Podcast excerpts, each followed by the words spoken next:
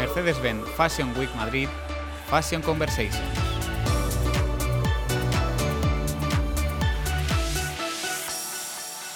Bienvenidos a este capítulo de Mercedes-Benz Fashion Week Madrid Fashion Conversation, en el que hoy contamos con eh, Mason Mesa para charlar sobre el mundo de la moda y el mundo en general. Una firma que tras más de 25 años de carrera ha estado en numerosas ocasiones en, en nuestra pasarela, en la pasarela Mercedes-Benz Fashion Week Madrid, y la tenemos con nosotros para charlar acerca de moda, de su firma, de su proyecto y un poco que nos cuenten pues, inquietudes sobre su, sobre su vida en general. Una marca que, pues, que está claro, ¿no? ha contribuido de manera activa a, dar visibilidad a la moda en nuestro país y, ser un, un, referente, así que por ahí vamos a, a, tirar nuestra primera pregunta, que bueno, ¿qué se siente siendo una de las firmas de referencia de la moda en España? Antes que nada también lo voy a presentar, tenemos a Mesa y a Sandys voy a introducirlos, en este caso Mesa. ¿Qué se siente siendo una de las firmas de referencia de la moda en España? Bueno, pues eh, muchas gracias por invitarnos, la verdad que estamos encantados porque estar aquí en, estar en el Mercedes-Benz Fashion Week es estar como en casa, imagínate efectivamente, después de casi 25 años de mi primer desfile en, en Mercedes, cuando trabajaba en Jesús del Pozo, pues eh, es como si estuviera en casa, la verdad. Y bueno, ¿qué se siente? Pues la verdad que yo me siento feliz y orgulloso, sobre todo mucho, mucho orgullo. Estoy muy contento de poder transmitir bueno, pues las ideas que uno tiene en la cabeza y llevarlas a la realidad. Porque una cosa es lo que tú tienes en la mente o lo que son eh, tus ideas y otra cosa es ponerlo en práctica. Entonces, por ejemplo, tú, yo, tú piensas, yo siempre, además de trabajar para grandes marcas, que, eh, son con las que llevo desfilando toda la vida aquí en, eh, en, en IFEMA, es decir, que pues, Agatha la Prada, Jesús del Pozo, etcétera, etcétera, que han sido muchos años haciendo ese trabajo. ¿no? Pero yo a la vez siempre he tenido eh, mis, eh, mis, desfiles personales, siempre en un nivel muy underground, hasta que decidí fundar, fundar eh, mi marca, Meson Mesa. ¿no?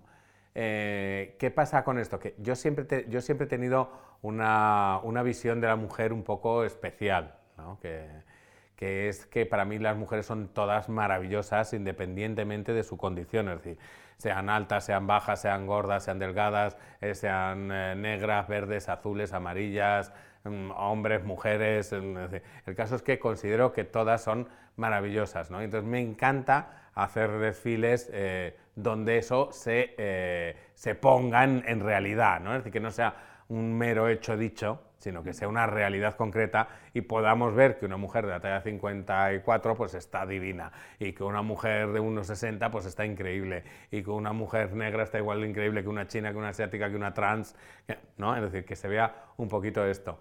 Entonces, esto ha sido una maravilla porque tú piensas que durante los 90 y los primeros 2000 esto hasta se veía mal. Yo lo sé porque en mis desfiles underground, que yo lo hacía, no lo podía hacer en las grandes marcas porque ni estaba de moda, ni se podía, ni estaba bien visto. Y cuando lo hacía en los míos propios, pues la verdad que incluso me decían que eso no era moda, que, hace, que hacía moda para gordas, que eso no era, eh, que realmente no era moda, eh, que no se podía hacer moda para gordas y maricones, que, bueno, pues este tipo de cosas que se pensaban un poquito más antes. Entonces, bueno, pues el haber eh, podido demostrar con mi marca que, esto se podía hacer y no solo se podía hacer, sino que se debe de hacer y que es una cosa pues, normal y que ahora mismo sea referencia, lo que antes era una cosa casi hasta mal vista, que de repente ahora sea de referencia, o incluso haberla podido llevar no solo en Meson Mesa, sino que, como sabes, yo también soy el director creativo de Ángeles Lesser, sino llevarla en marcas también conocidas y que sean historia de la moda, como son Ángeles Lesser, ¿no? por ejemplo, decir, poder llevar esa diversidad sin límite de edades, sin límite de altura, sin límite, es decir, demostrar que todas las mujeres son maravillosas, tanto lleven la moda de Meson Mesa como lleven la de Ángeles Lesser como la lleven la de cualquiera. Es decir, poder demostrar eso para mí ha sido un orgullo y esa, que esa referencia eh, la marquemos nosotros, la verdad que es un placerazo enorme. Sí, la verdad que estamos, o sea, al final bueno es abrir como una puerta, ¿no? Abrir pues algo que, bueno, al final es un cuerpo, ¿no? Que, que, efectivamente que no tenemos que mirarlo desde con, con ninguna, ningún filtro ni nada. la verdad que las personas somos geniales por nosotras mismas, no por nuestro físico. Efectivamente, efectivamente. Y en tu caso, Sandis, eh, ¿qué se siente desde de, tu parte? Es genial. Es genial porque el concepto y y el mensaje que, se arroja con este, con este discurso eh, es lo actual. Es lo actual. Todos buscamos ser respetados, ser aceptados. Eh, y qué mejor forma de demostrarlo que con la moda. La moda es la expresión más personal que tienen los individuos en el planeta. Y bueno, siguiendo un poco sobre vuestra marca, eh, ahora voy sigo, voy a seguir contigo, Sandis. Eh, vosotros habláis de soluciones creativas, creativas para vestir a la mujer actual. ¿Esto cómo se traduce luego en una prenda? Mesón Mesa es una marca que decimos que es clásica vanguardista. Y eso es muy actual para la mujer. Son eh, patrones, caídas de, prendas clásicas, pero con unos tejidos más especiales. La combinación de los tejidos, eh, la mujer mesón mesa va a ir divina de mesón mesa tanto a la oficina como a un cóctel, como a una fiesta, como a, una boda, a una entrega de premios, a una alfombra roja. Eh, esas son las necesidades que cubre mesón mesa. Que vayas divina, que te sientas poderosa bajo una prenda, hecha para ti, a tu medida y con un patronaje correcto.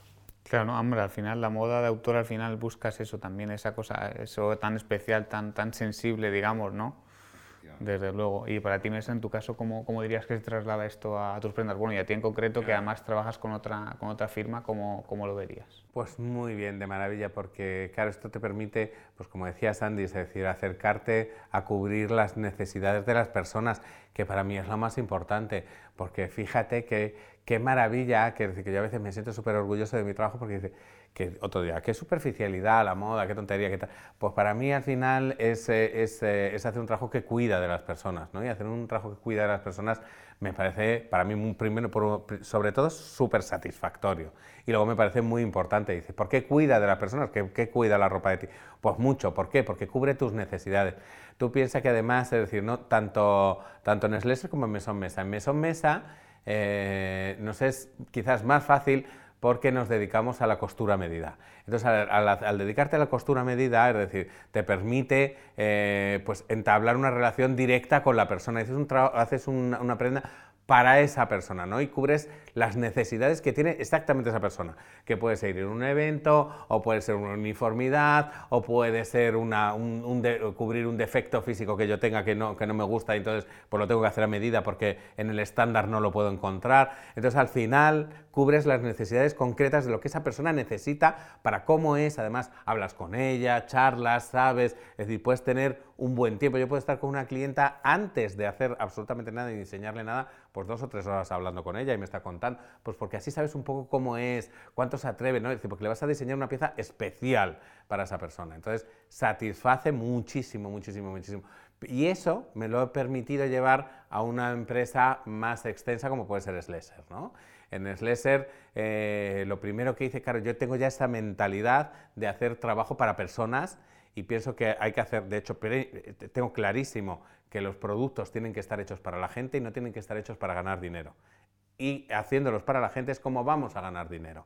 Creo que esa es la mentalidad a seguir. Creo que hasta ahora se ha seguido una mentalidad que hasta ahora ha servido, pero que al fin y al cabo se ha demostrado que era errónea, ¿no? que es hacer las cosas por ganar dinero y al final, pues más tarde o más temprano, el barco se cae, ¿no? porque no lo haces para las personas. Entonces, hacerlo ahora para las personas creo que es muy importante. Entonces, extender esa parte a lo que es un mercado más masivo, ¿no? es decir, un trabajo más hecho, pues también ha sido muy importante. Yo cuando entré en Slesser lo primero que hice fue hablar sin que ellas me escucharan, además, es decir, ponerme en contacto, tener una cantidad de preguntas enormes que se les hacía y yo escuchar cómo respondían todas las directoras y dependientes de nuestra tienda, porque ellas tienen el contacto directo con, con la clienta. Y después de eso hice una tournée por todas nuestras tiendas alrededor de toda España y en esa tournée me reuní con las clientas que eran de toda la vida de Slesser, las que mm, compraban de siempre, las que seguían siendo fieles, las que estaban allí de toda la vida y reunirme con ellas y preguntarles directamente yo a ellas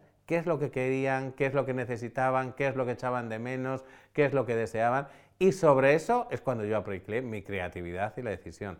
Entonces al final eh, es un gustazo, ¿no? porque al final he aplicado mi sistema de, hacer ropa para personas de una cosa muy, muy, muy concreta, que es la costura medida, a una mucho más general, que puede ser una cadena de producción de tiendas de alto preta porter. Estaba pensando, pues que claro, hoy en día un poco está, pues esa sociedad un poco consumista que tenemos de generar de comprar ropa, en vuestro caso es totalmente, es algo mucho más delicado, ¿no? Y os quería preguntar, eh, cuando tratáis con un cliente, ¿cómo es ese trato? O sea, ¿Qué, creéis que cambian en, su mentalidad para ir acercados a vosotros? Oye, quiero esta prenda y, ayudarme a elegirla, ayudarme a diseñarla. ¿Cómo, qué creéis que pasa por vuestra mente? Si quieres, sigo contigo, Mesa. Claro, pues yo creo que lo que tienen es eh, una necesidad que no ven cubierta en los espacios que se tienen actualmente, ¿no? Porque, claro, tú entras a un sitio grande donde tienes una oferta grande de ropa, te puedes decir, hoy voy a encontrar... Y resulta que entre toda esa cantidad de ropa no encuentras... Entonces, claro, te sientes muy frustrado, ¿no? Porque claro, imagínate entrar a un sitio donde tienes una oferta enorme de, todo tipo de prendas y más ahora que se lleva todo, ¿no? Que podemos decir que estamos en una época estupenda en la que se lleva todo. Y sin embargo, pues no te encuentras, no ves lo que quieres, no sabes centrarte, no sabes elegir lo que te va a sentar bien, no tienes una, una persona con tanta profesionalidad como para que te aconseje como tú realmente quieres, no sabes cuál es el producto y dentro del producto, cuando te lo pruebas, pues tampoco te sueles sentir perfectamente, ¿no?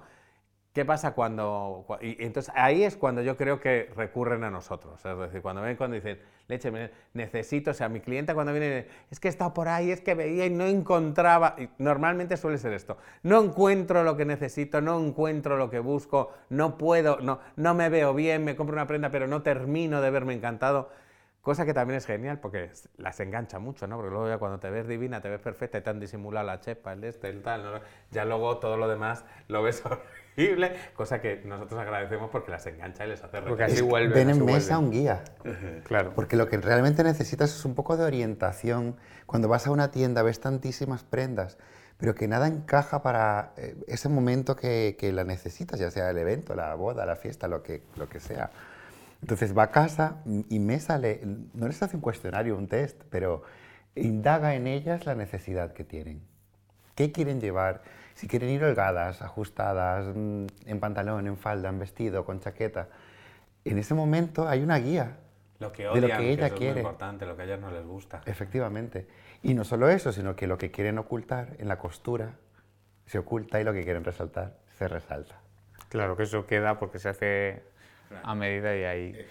Claro, al final tú cuando vas a una tienda no tienes a alguien a quien, porque además estaba pensando, digo, tú generas una confianza que tú cuando vas a comprar a un sitio así genérico no charlas con nadie, aunque sea, aunque no estés hablando de, moda en ese momento, tú estás generando un vínculo, una confianza que seguro para el momento en el que van a producir, van a, confeccionar esa, esa prenda, se hace, se hace mucho más delicado. Eh, bueno, habéis, hablábamos antes, comentábamos antes que habéis estado en la pasarela de Madrid en, bastantes ocasiones. ¿Qué significa para vosotros venir a Madrid? ¿Cómo, cómo lo sentís, Sandis? Eh, voy por ti. la Mercedes-Benz es una fantasía. es una fantasía porque en España el referente más importante que tenemos eh, de moda en cuanto a conjunto de diseñadores españoles es la Mercedes-Benz Fashion Week. O sea, llega al planeta entera esa, esa información. Entonces, representar la moda española es el orgullo más grande que se puede tener. El orgullo más grande porque aquí se crea, aquí nace con un equipo español mm, que intentamos sobre todo que estén cómodos, que les guste su trabajo y que disfruten del trabajo, que al final en Mesón Mesa cuando entra una persona nueva, lo primero que le decimos es, o eres feliz con lo que estamos haciendo o no encajas en este estudio. Porque estar en la pasarela de la Mercedes-Benz Fashion Week es representar a España a nivel mundial. Y no es competir, es simplemente mostrar la moda mm, local. Claro, al final sí, efectivamente, la producción propia, la moda local, sí. Hombre, piensa que es nuestro, nuestro mejor escaparate, ¿no? es el escaparate más llamativo, más internacional no es que sea el único, porque luego hay muchos más eventos, muchas cosas, y además, ya sabes que a la vez que hacemos el Mercedes-Benz Fashion Week, se hacen millones de cosas, como Madrid es moda, etcétera, etcétera, se hacen muchísimas cosas más. Pero el escaparate principal y el escaparate histórico, pues eh, realmente es muy importante. Es decir, de hecho, eh, fíjate que Slesser, que ya toda la vida desfilando en, eh, en, en, en Mercedes-Benz, aquí en IFEMA y fuera, en los otros sitios donde se ha celebrado, desde sus inicios allá en de los 80, y, o muchas marcas como para las que he trabajado, como las de Ágata o Jesús, es decir, que lo que te decía que para mí es como casa, ¿no? Entonces, estar en casa para mí es muy importante. A la vez que para mí también es muy importante mantener, eh, a la vez que este, este nivel mediático grande y fuerte, Es importante mantener un nivel underground, es decir, un nivel de donde venimos. Es decir, nunca, yo creo que nunca hay que olvidarse de dónde vienes y de dónde sales. ¿no? Entonces, para mí ese nivel underground siempre ha sido muy, muy, muy, muy, muy importante. De hecho, cuando nosotros arrancamos como, con Mesón Mesa, con mi propia marca, eh, y decidimos tal, la primera colección la decimos fuera de todos los mercados, fuera de todos los sistemas, fuera de todo. La presentamos además en un 31 de octubre, que es Halloween, para que nuestro aniversario siempre fuera Halloween, que se nos divertía muchísimo y iba mucho con nosotros. Y queríamos demostrar que nosotros arrancábamos y nacíamos de donde nacíamos, es decir, de un nivel fuera de todo lo que es la comercialización y el tal, para darle ese toque de realismo, un poquito de, de suciedad, un poquito de la verdad ¿no? de lo que hay en la calle.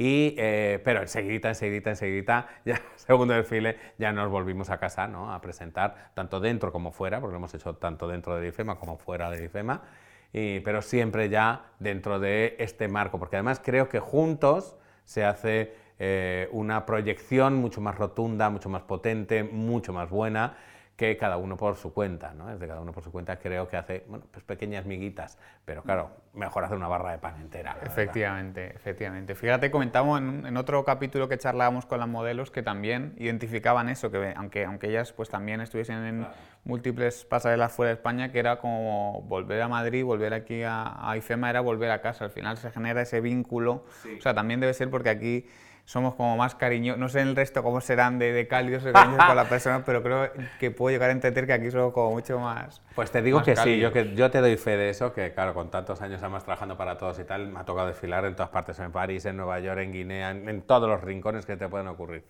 Y efectivamente, como la sensación que hay aquí, claro, somos los de siempre, con, no, no, es que seamos siempre los mismos, se van renovando la gente y tal, pero sí que hay una cierta familiaridad, te sientes hogareño como que respiras tranquilo, ¿no? Como dices, bueno, estoy en casa, tienes esa sensación de casa. Y fuera, da igual, aunque vayas a la de París, ni siquiera el mismo francés se siente en casa. ¿Me entiendes? Porque es mucho más frío, es de otra manera, eh, no se implican del mismo modo, las ferias son muy distintas, casi muchas veces no ves ni al personal, ¿no? Tú llegas allí, entras, pum, pum, sirves, tal, te vas, te largas. Aquí no, aquí interactúas mucho con, pues desde la directora, ¿me entiendes? Porque además nos implicamos mucho, hasta los guardias jurados, ¿me entiendes? Que es que ya te los conoces a todos de todos los años y vas a, ay hombre, ¿qué tal? Ay, las llaves, anda, que me tienes loco con las llaves siempre.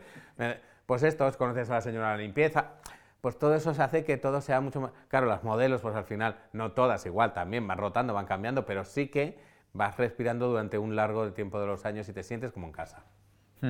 Sandy, ¿tú quieres aportar algo sobre sí, este? Sí, que este? justo estaba pensando que en las modelos, sobre todo, las que repiten muchos años, pues te creas ahí un ambiente de amistad y le saludas con más efusividad y la que no la que es nueva lo percibe también, lo siente, porque le tratas con el mismo respeto y con el mismo cariño que los que llevan mucho tiempo desfilando contigo, porque en general se crea una piña. Claro, eso, eso justo eso es lo que comentaban y vaya, que comentáis también vosotros, o sea, que es, que es, que es una realidad. Bueno, me voy a meter un poco también ahora en la parte más personal. Vosotros eh, sois pareja y formáis la marca. Eh, ¿Cómo se trabaja en pareja dentro de una firma? Genial.